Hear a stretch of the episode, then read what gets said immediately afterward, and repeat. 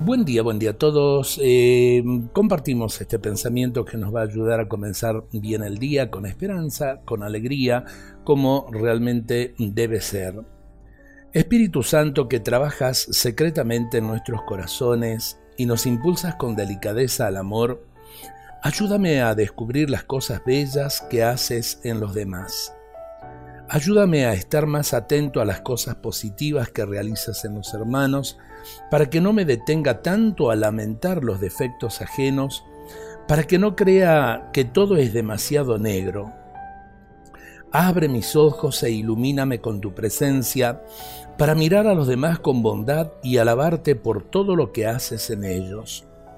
Te adoro Espíritu, porque siempre descubro algo de ti en la hermosura de tu obra, en lo que realizas en el mundo, en los sacramentos, en las virtudes, en los dones, en los carismas y en las inspiraciones que vienen de ti.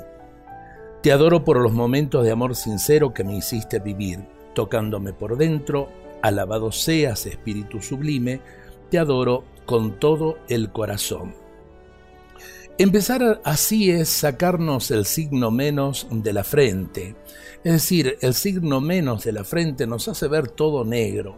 Nos desanimamos, eh, nos entristecemos y no es eso lo que Dios quiere de nosotros, ni eh, creo que ninguno de nosotros queremos para nosotros mismos. Eh, nos pongamos el signo más, el signo de la cruz, que es el signo de la esperanza, para construir una patria mejor, una sociedad mejor, una sociedad de hermanos y de amigos, una sociedad donde todos trabajemos para eh, la mayor cantidad de oportunidades para todos. Que ojalá que la dignidad humana triunfe siempre en cada una de nuestras vidas. Dios nos bendiga a todos en este día.